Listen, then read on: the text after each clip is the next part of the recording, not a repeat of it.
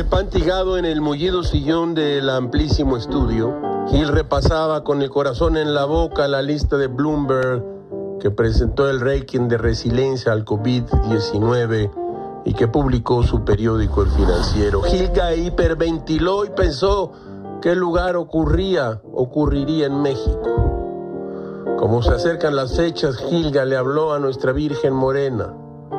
A medida que el COVID-19 se ha extendido por todo el mundo, ha desafiado las ideas preconcebidas sobre qué lugares abordarían mejor la peor crisis de salud pública en una generación.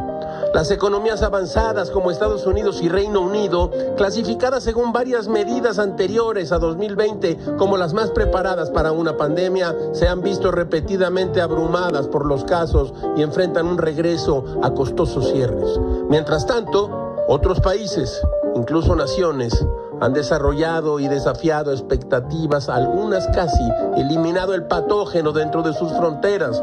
Bloomberg analizó los números para determinar los mejores lugares y los mejores lugares para estar en la era del coronavirus donde se ha manejado el virus de manera más efectiva con la menor cantidad de interrupciones para los negocios y la sociedad.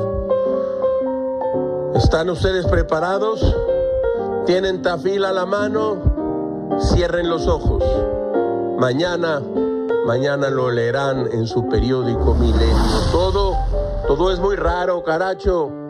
Como se dice en las cantinas, estamos en el lomo de un venado.